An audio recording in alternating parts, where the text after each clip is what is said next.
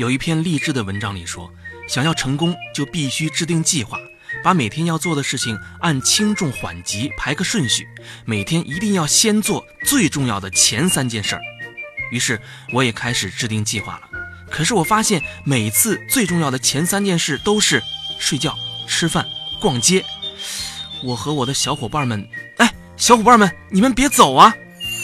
非常闺蜜，小易，咱们是老同学了。我知道你毕业之后一直在搞国际金融，今天我是专门和你取经来了。东辉，唐僧取经还花了十几年呢，而且历经了九九八十一难。咱们毕业七八年了，你都不和我联系。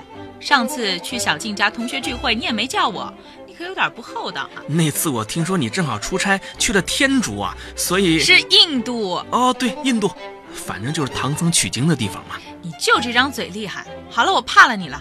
你说吧，想到我这儿取什么经啊？我就是想让你帮我分析分析，我目前这个状况有没有可能做点投资赚点钱什么的？赚钱得有经济头脑才行啊。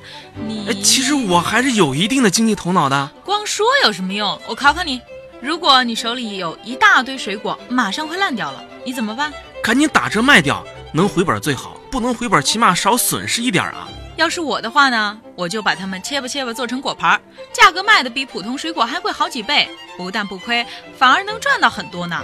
厉害呀！我得叫您一声师傅了。八戒，以你的智商，我看还是赶紧回高老庄去吧。小易，我现在更加的确定你一定能帮到我。你看我前段时间呢，还买了一点股票。我，你居然敢炒股票？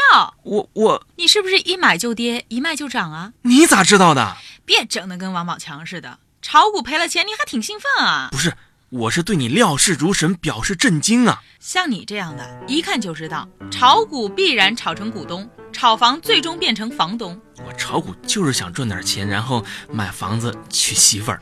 你怎么听不懂我说话呢？哎，我说你每天除了上班都忙什么呀？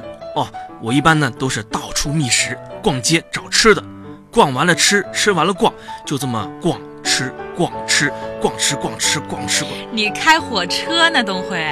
我这么和你说吧，你别难过哈。你说吧，我能忍住。你没有经济头脑，不适合任何有风险的投资，你就适合踏踏实实的上班，然后找一良家闺女嫁了。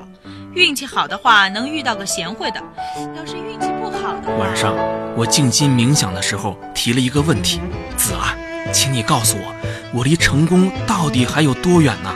子曰：“任重而道远呐。”非常闺蜜。